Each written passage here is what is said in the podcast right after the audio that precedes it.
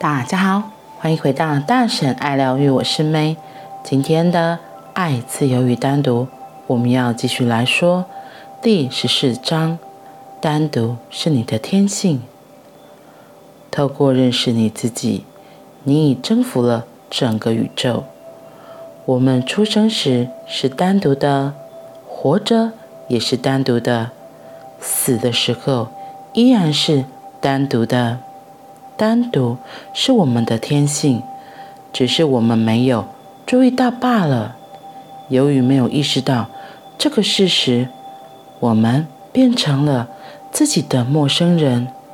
原本应该将单独视为莫大的福气，我们却。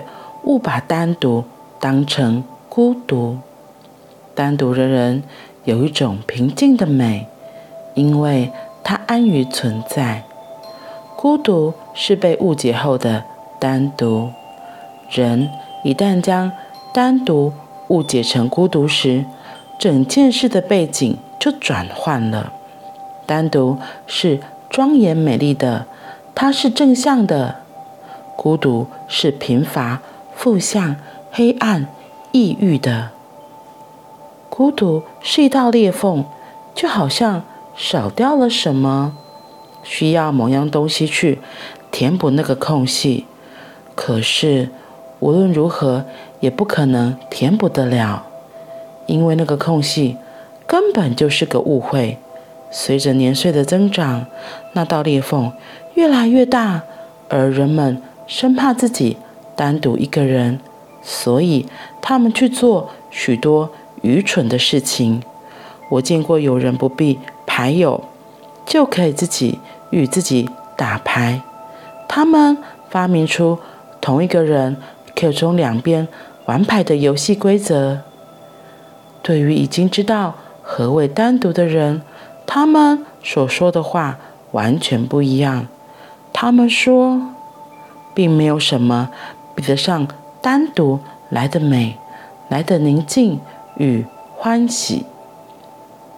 一般人想尽办法要忘掉他们的孤单，求道者则开始渐渐深入熟悉自己的单独。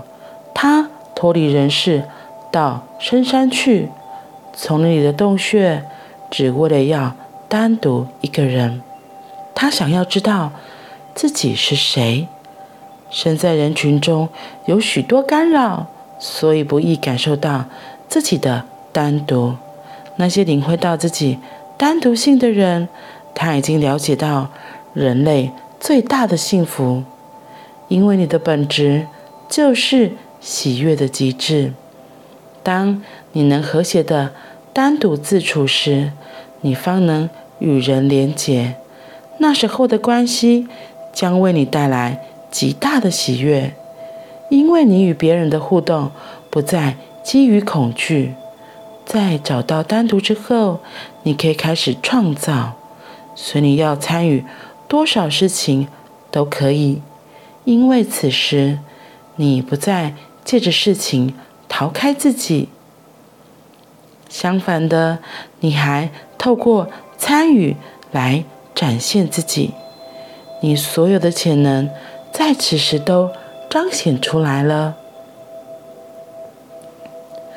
最重要的基础在于你对你的单独有所彻悟，所以我要提醒你，别将单独曲解成孤单。孤单是病态的，单独是完全健康的。进入你的单独之中，这是寻得生命意义与重要性的第一步。也是最主要的一步。单独是你的圣殿，那是你的神所居住的地方。你不可能在别的地方找到这座圣殿。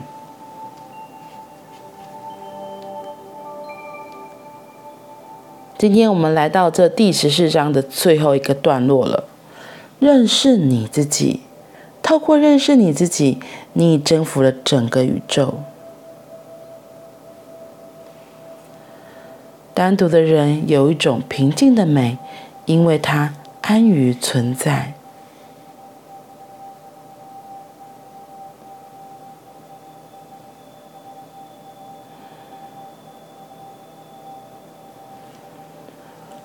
我们来到我们出生来到地球上的时候是一个人。你可能会说哎没有啊有的是双胞胎耶，所以他可能是跟着他的哥哥、弟弟，或者是姐姐，或是妹妹一起出生到这个地球上的。”可是你要记得，就算是双胞胎，也有各自独立的肉体，各自不同的灵魂。所以每个人诞生到这地球上，都是独一无二。绝无仅有的存在。有些人或许长得很像，有些人可能觉得好像兄弟姐妹都一样，但是他们还是会有不一样的地方。这就是神造人很有趣的地方。所以，我们诞生、出生之后，就都是一个人。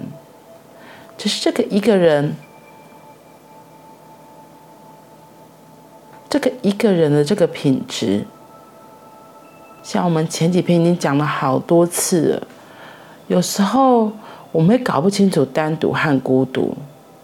他今天有在说到，其实单独是非常好的一个状态，而孤独好像缺少了一个东西，他会想办法去要，要去抓，觉得自己好像哪里不够不够。可是单独。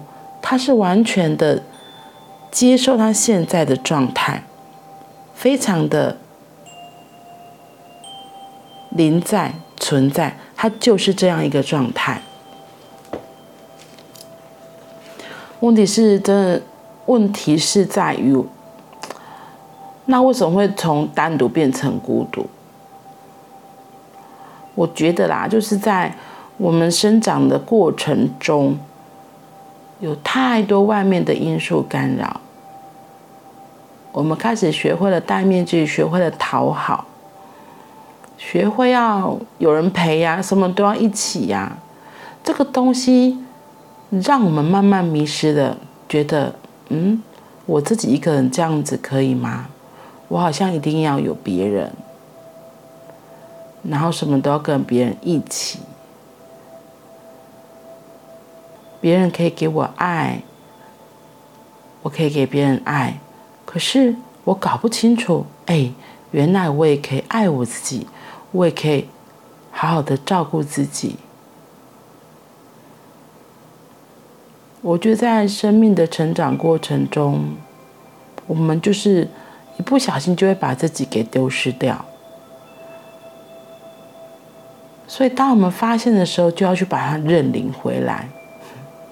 对，把它认领回来，把我们遗落的部分，一个一个、一块一块，慢慢的再拼回自己的身上，就很像奥修禅卡里面有一张图完成，它最后就是一个人，然后他脸上就是由拼图拼成的，然后最后的那一块放上去，就完成了这个图，这个拼图就完整了。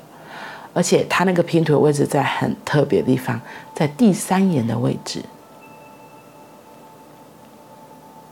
嗯，第三眼嘛，第三眼，目睭，那个目睭我们是看外口的，那个第三眼其实都是主要是关于我们自己内在的。我记得我之前在学习能量舞蹈的时候，老师都会说，看，那闭起眼睛，来让能量通过。然后你就想啊，把就开给谁看到啥？眼睛闭起来都看不到什么东西啦。那当然不是这样用这个肉眼去看，而是用你的内在之眼，用你的第三眼，一个比较高的觉察的自己，就像昨天讲的那个觉察，它的位置在我们的顶轮更上方一点点，那个跳出来的那个人。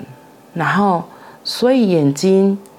你可以摸摸看你的第三眼，就是在我们眉间二郎神的二郎神的二郎神君的那个把揪的位置，那个第三个眼睛。你敲敲它，碰碰它，其实它可能会有点胀胀的。对，很多事情不是用我们外面这个把揪垮，而是要安静下来，透过我们这个第三眼，透过我们内在去看。所以其实看很多都是看自己，不是看别人。又回来了老话题，因为别人只是我们内心的投射，所以是我们要学习回来看看自己，用这个第三眼，那个内在的眼睛下来，好像扫射一下，哎，为什么我有这些行为举止？哎，为什么我会这些想法？透过这样子的方式，我们更了解自己，更认识自己。当我们够认识自己，当我们够了解自己，我们自然而然会接受这样的自己，会知道哦，原来为什么我会对这件事情起反应、有情绪？哦，为什么我特别喜欢这样的一个人？他身上的特质是哪里吸引我的？